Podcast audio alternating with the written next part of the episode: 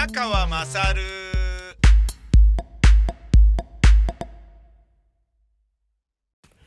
お前の母ちゃん宮川まさるです。本日は平日に、えーロケを行った方がいいかなと思いまして、宮川まさる MT のロケで千葉県のとあるところまで行ってきたんですが、あまりにもですね、え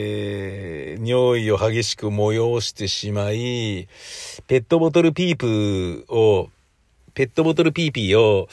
ちょっとまたやっちゃったっていうことがあったんですよね。いやー、びっくりしましたね。宮川まさる MT のロケそのものが、いつも2時間ぐらいかけて移動することがあるんですよね。で、現場着くまでに2時間ぐらいだったら、車の運転だったら、あの、休憩とか挟まないですよ。うん。もうなんか近場のね、ロケだから、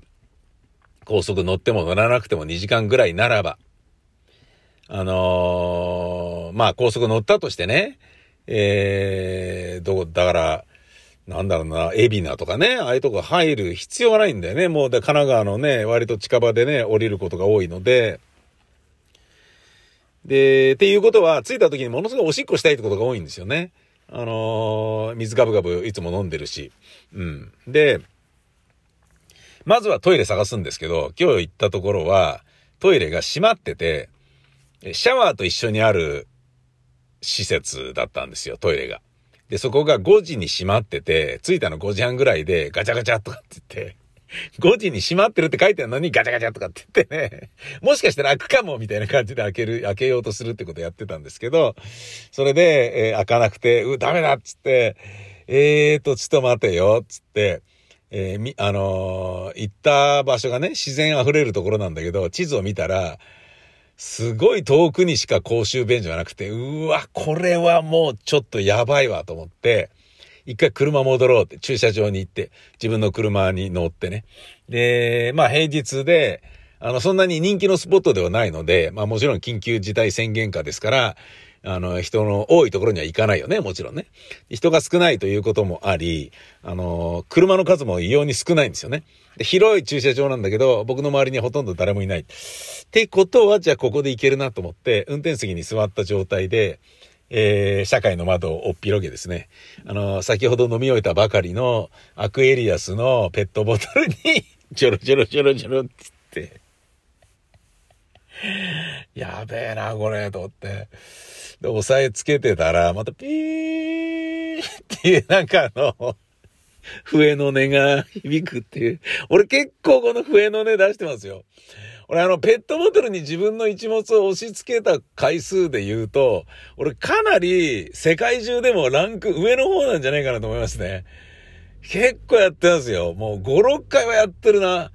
うん、本当にそういう自信がありますよ。またやってんのか俺みたいな感じだもんね。うん。で、えー、まあ、えー行きのね、車で自分の駐車場出したところで、アクエリアス買って、それを飲んで行ったんだけど、その前からもうすでにガブガブ水お茶飲んでたんで、お茶はとりわけ利尿作用があるでしょ？だから、あの、やった時に、えーすっげえ嫌な感じだったのは、もう満タンになっちゃって、途中でおしっこを止めてキャップで閉じるっていうことをやってるんですよね。だけどね、こう不思議なもんで、ものすごいおしっこしたかった状態のものが、おしっこを全部出してないのに、尿意がある程度制御できるレベルまで下がるんですよね。はあ、なるほどなと思ってね。途中で止めて出し切ってないから全然スッキリしてないんですよ。だけど、持つんですよね。もうダメだ、もうダメだ、もうダメだっていう感じじゃないのよ。不思議なもんですね。膀胱っていうものは。そんなことをちょっとね、思うひとときでしたよ。ええで、また、あのーそのね、ペットボトルをどうするかなみたいな感じなんだけど、恥ずかしかったのは、これはちょっと持ち歩いたら、ね、子連れとかもいたんですよね。で、小さなお子様が、え、何あの、アクエリアスなんで黄色いの？みたいな。あの、あのアクエリアスなんで黄金色なの？とかって言って言われたら、ちょっと、いやいやいやいや別にみたいな話になるから、お父さんとかもね、よしなさい、ケンちゃんとかなんか言う、よしなさいってことはあんた俺がおしっこしたって思ってる？みたいな、気づいてる？みたいなことになっちゃうので、それはね、ちょっと違うぞっていうこともあったので、カバンに入れて歩いてたんですよね。だけど僕リュックで背負ってたんですけど、ある程度歩いたらガタンとかって音がして、なんかね、チャックが重さで開いて、ガタンとかって言って、そのね、ゴールデンのアクエリアスが落ちるっていうことがあったんだよね。すげえ恥ずかしかったな。その後は、じゃあこれ手に持って歩いた方がいいんだろうなと思って手に持つんだけど、なんだか生温かいゴールデンアクエリアスを持ってふらふらふらふらずっとね、とある自然湖の沼のほとりをね、ずっと歩き続けるってなんだかわかんないやつになってましたね。結構切なかったなえー、まあ、切なかったといえばね、今日レバンテ戦で我が FC バルセロナが全然勝てないっていうですね、えー、2点先行したのに3対3の同点で、ね、2点先行したのに同点に追いつかれ、何やってんのと思ったら、すぐに1点、えー、取ってね、2対3で引き離し、お、やるじゃんと思ったんだけど、最後に追いつかれて3対3で終わるっていうね。あと3試合残ってるだけなのに、トップ争いで何やってんの？前回も、勝てなかったし、今回も勝てない。何それ？みたいな。いわゆるエンパテっていうね。えー、引き分けっていう1ポイントだけをお互いが取る。何やってんだよ。勝ってシャキッと優勝しろやって感じなんだけど、これでもう完全なる自力優勝がなくなって、上位、まあバルサより上にいるレアル・マドリーとアトレティコ・マドリーは、えー、もう負けてもらわないとバルサの優勝はないっていう非常にあの、受け身な感じになっちゃいましたね。非常にあの、残念な。まあ、それがちょっとまあ、切ないといえば切ない。ですが、えー、自分の中ではちょっと朗報かなと思ってることが、なんかあの飛び込んできたニュースが、17日から一般の、えー、ワクチンの大型接種の予約ができるようにと政府が発表。いいじゃないですか。これすごいことになると思うんですけど、どれだけサーバーの負荷でね、繋がるようになってるのかっていうのもまた全然わかんないですけど、まあ、武蔵野市で散々あのね、えー、電話のリダイヤルと、あの、ホームページのリロードをね、繰り返し続けること6時間で、ようやく父親の分、母親の、あの、母親の分と、えー、同じタイミングにはできませんでしたけれど、えー、ワクチンの接種の予約ができたっていうのは、まあよかった。まあそこで慣れてる分だけ、ちょっと気合入れて、もうね、おやつとかお茶とかドリンクとか用意して、で、おしっこ済ませた状態で 予約のための頑張りを見せようかなっていうふうに思ってますね。近々始まるわけでしょ？うん、もう殺到すんだろうね、きっとね。そして僕結果的に、あの、人に言われてなるほどと、医療従事者の人に言われてなるほどと思って、結果的には良かったじゃんっていうことが今日判明したんですけど、それは、えー、ここでも前喋りましたが、武蔵野市に住んでいる僕の老親が、親が、えー、予約をするので、なかなか取れなかったので、予約の枠が空いている、枠の数がね、あのー、わかるんですよね。で、上の方にあるやつは2とか3とか要は少ないのね、枠が。あとこれだけでま、ま、あの、全部になっちゃうよっていうやつで、で、それを、あの、入れたら、入力してるうちにもう取られちゃって、おそらくこれ入力してるうちに他の人に取られてしまった可能性がありますみたいなのが出て、なんだ、そうなのかと。じゃあ先の方でいいから、たくさんの枠があるところで、えー、抑えれば取りやすいかなと思ったら、確かに親父のやつはそれで取れたのね。だけどその後そこにまたアクセスできなくなっちゃって、で、お袋のやつを予約できる時になった時には、親父の時を取った時には37ぐらいあった枠が、もう完全にその枠自体がなくなってて、表示すらされなくて、お袋の時は別のやつ、別の機会に、もう2日後ぐらいに予約する、あの、接種するっていうことで取ったんですよね。で、これが、うわ、めんどくせえなと思ってね。父親の1回目、母親の1回目、父親の2回目、母親の2回目、計4回付き添わなきゃいけねえじゃん。こんなめんどくせえことねえぞと思って、やっべえなーって、もう仕事立ち行かなくなんじゃねえのぐらいな感じだったんだけど、いやでもあの、受けてほしいからね。それはまあ僕行くんですけど、当たり、当たり前ですね。それで、ね、ちゃんとあの、行けないんだからちゃんと付き添って行けよっていうのはね、家族として当たり前の話なんですけど、ふざけんなとか言ってる場合じゃないんですけど、で、それがね、父、母、両方で37人のその枠の中で、すぐにね、親父が取れた後に母親も取れれば同じ枠に行くから、よかったのかなと思ったんですけど、今日医療従事者の人に言われて、いや、結果的には良かったんじゃないって言われたのは、なるほどと。ワクチンは接種した時に、まあ、注射でしょ要は。注射打って具合悪くなる人もいるので、熱が出る人もいるので、なんとなく気分が優れないっていう人もいるので、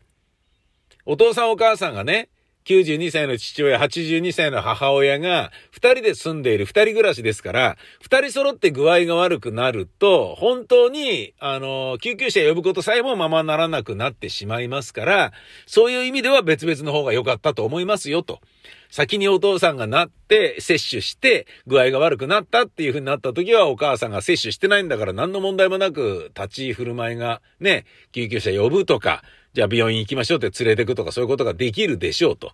で、逆にね、お袋が受けた時は、親父がもうすでに接種して2日目になってるから、体調も芳しくないとかいうこともないだろうって思えば、何かあったとしても対応がね、あのーだからマンションの管理人さんにちょっと助けてみたいなことを連絡するとか、そういったことがまあできるだろうと。いうことで、結果的には、あの、同時じゃなくてよかったと思いますよ、お年寄りの二人暮らしですからって言われて、なるほど、じゃあこれでよかったって思うことにしようっていう。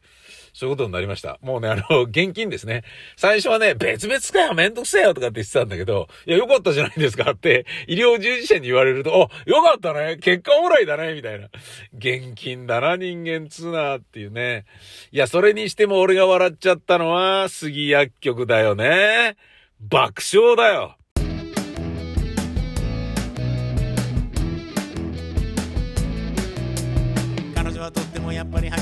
コロジストかなりエネルギー問題考えてる。SDGs も京都議定書も彼女には全てがほら悩みの種。石を使えば森林伐採森がなく。水を使いまくればほら海がなく。天然ゴムのラテックスは主にマレーシアのゴム園からコン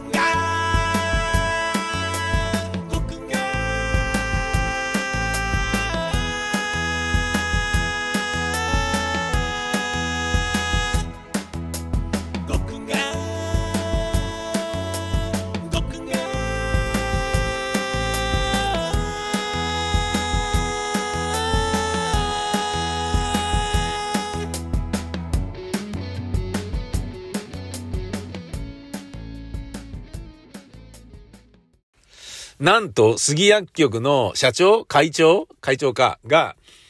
えー、杉薬局の創始者の人ね、えーが、あの、地元で、えー、ワクチン接種を優先的にさせろやっていう圧力を秘書を通じてかけていたのね。いや、あのーそうやってね、枠を早めに取るみたいなことはちょっとできません、つって。もうワクチンっていうもうこのね、あのー性質上、特別扱いすることはできませんよ、つってお断りしたんだけど、何度か秘書から電話がかかってきて。で、あの、会長が何しろ早くワクチン受けたいって言ってるんで、なんとかなりませんかって言って、いや、もうそういうことはできませんよ、つって、ご容赦くださいっていう風になってんのね。したら、また連絡がかかってきて、あの、杉薬局のね、会長ですから、薬剤師の免許を持っているわけですよ、つって会長は。その医療従事者っていう枠でなんとか早めにやってもらうことはできませんかっていう話になって、いや、それちょっと待ってくださいよと。あのー、まず第一に、大きい薬局の薬剤師さんは、これに順と、いや、あの、医療従事者には該当しないっていう風に、ちょっとランクが下がってるんですよ、と。優先してっていうわけではないんですね。杉薬局さんってすごいバカでかいでしょ、と。で、しかも、そこの薬剤師だからとはいえ、会長さんは薬剤師として薬局の、に立ってるんですかと。働いてらっしゃるんですか？そうじゃなければそれはちょっと、つって、いや、そこをなんとかみたいな感じで、まあ、しつこく言われて、結果、いや、こういうふうにしつこいんですけど、って言われた首長さんが、じゃあ、つって、予約を入れたんだよね、早めに。で、会長、杉薬局の会長夫婦が、いや、働きっつって、向かおうとしたんだけれど、実はこれが内部告発があって、あのー、会長が、ね、杉谷局の会長が、えー、ちょっと圧力かけて、あの、早めに接種できるっていうような情報を掴んだんですけど、これ本当ですか？だとしたら、これちょっとどっかで出るとこ出ますよみたいな情報がおそらく杉薬局の関係者なのか、まあ、杉薬局の情報通から聞いた人なのかが、その自治体に連絡が役所にあったんでね。で、これはちょっとってことになりましたんで、つって、あの、もう向かってたんだけど、その接種の会場についていたんだけれど、杉薬局の会長と会長の奥さんは受けずに帰ったんだよね。で、これどういうことなのと。で、それがもうだからつまびらかになっちゃって、ニュースになって大問題になっちゃって、何それみたいになってんのよ。な一人だけあの、抜け駆けって。で、なんでこの抜け駆けかっていうと、杉薬局の会長は、その自治体にものすごい税金を納めてるわけですよ。もうあのー、大金持ちですからね。で、いろんなことを、あの、融通してんのね。で、杉薬局が持っていた土地結構広いところを無償譲渡して、えー、自治体にね、で、そこで総合体育館みたいなものを作り、杉薬局発祥の地みたいな、あのー、パネルみたいなものだけを、あの、立てれば、これ好きなように使っていいよってことで、総合スポーツセンターみたいなものができたらしいんですよ。つまり、いろいろ融通してるから、断りづらかったっていうことと、もうあの、圧力に近いものを受けていたというふうに認識しているので、で、いろんなことでお世話になっているから、じゃあそのお礼という意味合いで、そういう風にしてしまいました。すいませんっていうことになってんのね。なんだそれって話で、その相談された上司がそうやって手配したわけだから、その相談された役所の上司が今ちょっと身体どうすんのみたいな感じになってんだよね。なんだけど、いや、もちろんそれを許してる側の問題なんだけど、俺はもうこの一件で杉薬局で薬買いたくねえなって思ってるよね。で、杉薬局で働いてる薬剤師さんやパートの人でもそんな会社で俺働きたくねえとか、私もう辞めるとか、そういう人絶対いるだろうなと思うんですよ。で、おそらくそういうことを危惧してるからなのでしょうね。なんと言い訳がひどい。えー、あの、まあ、秘書が勝手にやったことで、秘書が年寄りだから会長は早めに受けたいんじゃないかと勝手に判断してやったことで、えー、秘書には重々叱っておきますみたいな感じになってるのね。いや、秘書は、会長が早く受けたいとおっしゃっているので何とかしてくださいっていう言い方で 言っているにもかかわらずなんだよ。しかも、あのー、この話をちゃんと聞いてらした方は皆さんわかると思いますけど、あの、あ、取れたの？ラッキーっつって、会長と、杉薬局の会長と奥さんは向かってるんですよね。あのー、その接種会場にね。なのに、もう関わらずですよ。えー、杉薬局の会長は、あの、過去に、ね、何かの薬剤でアナフィラキシー症候群があったので、ワクチンは受けたくないと言っているのです。みたいな感じになって。いや、受けたくないやつが、じゃあなんで行くんだよと。行く、受けたくないやつが、なんで圧力かけて早く受けさせろって言うんだよ。受けたくないって言ってたやつが、なんで予約取れたのラッキーっていう感じで、その接種会場に行くんだよって話なんだよね。これひどいじゃないですか。爆笑なんていうレベルじゃないんだよね。もうあのー、なんだろうな。もう完全に、あの、チンコがマンコに入っている状態で、結合してスコスコ動いている状態を見極められたにもかかわらず、いや、浮気はしてない、浮気はしてないって言ってるような。いや、じゃあ今してるのは何ですか？みたいな。そういうようなレベルの、あの、見苦しさこの上ないよね。で、これに輪をかけて杉薬局の会長が何と言ったのかと申しますと、いや、あの、接種会場に言ったのは、言ったのはね、あのー、女房が摂取するのの、付き添いで行ったんだよね、だって。何言ってんだよ、こいつ。何言ってんだよ、こいつ。ひどいよ。俺もう杉薬局で買い物しないと思ったね。ああ、ふざけんなよって、自分のことしか考えてねえようなじじいがふざけんなよと思ったよね。で、杉という名のつくおじいさん、みんなひどいのかというとそうでもないです。僕が大好きな、えー、コメディアンに杉平介という人がいました。道頓堀劇場というストリップ劇場でコント赤信号の、えー、ダチョウ倶楽部の肥後さんの師匠として大活躍された、えー、杉平師匠。笑っていいともにも出ておりましたね。面白かったですね。歯がないのに全然入れ歯にしないで、なのに格尺と喋り続け、滑舌は悪くなかったっていうね。入れ歯で歯が一本もないのに滑舌がいいってどういうことだっていう話なんだけど、まあコミカルで面白かったですよね。杉平師匠。で、道頓堀劇場で踊り子さんが来なかった。ね。やばい。15分の幕合のコントを、ちょっと時間が全然、あの、埋めなければなりませんで、30分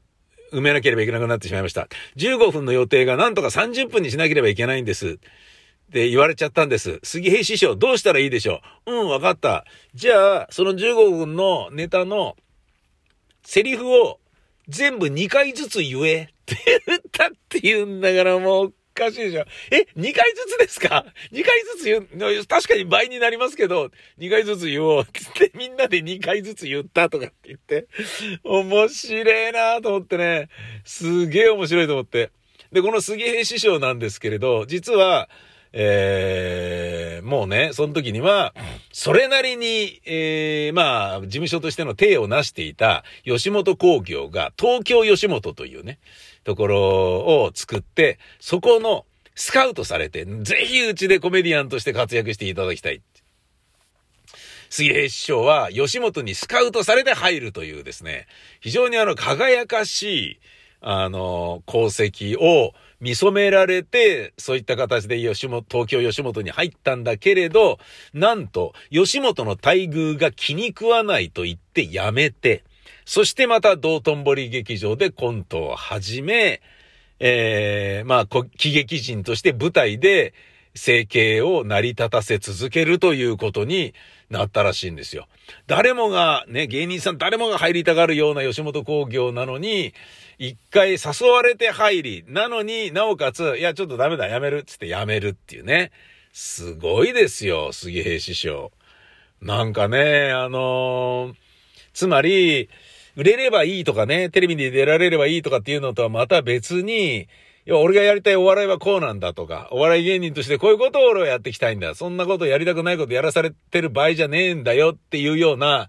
ところが自分のね、なんだろうな、喜劇人としての設計がビジョンとして描けてるっていうところがすごいかっこいいなと思いましたね。なので、杉平師匠は大好きだけど、杉薬局の会長は僕は大嫌いになったという、そういうお話でした。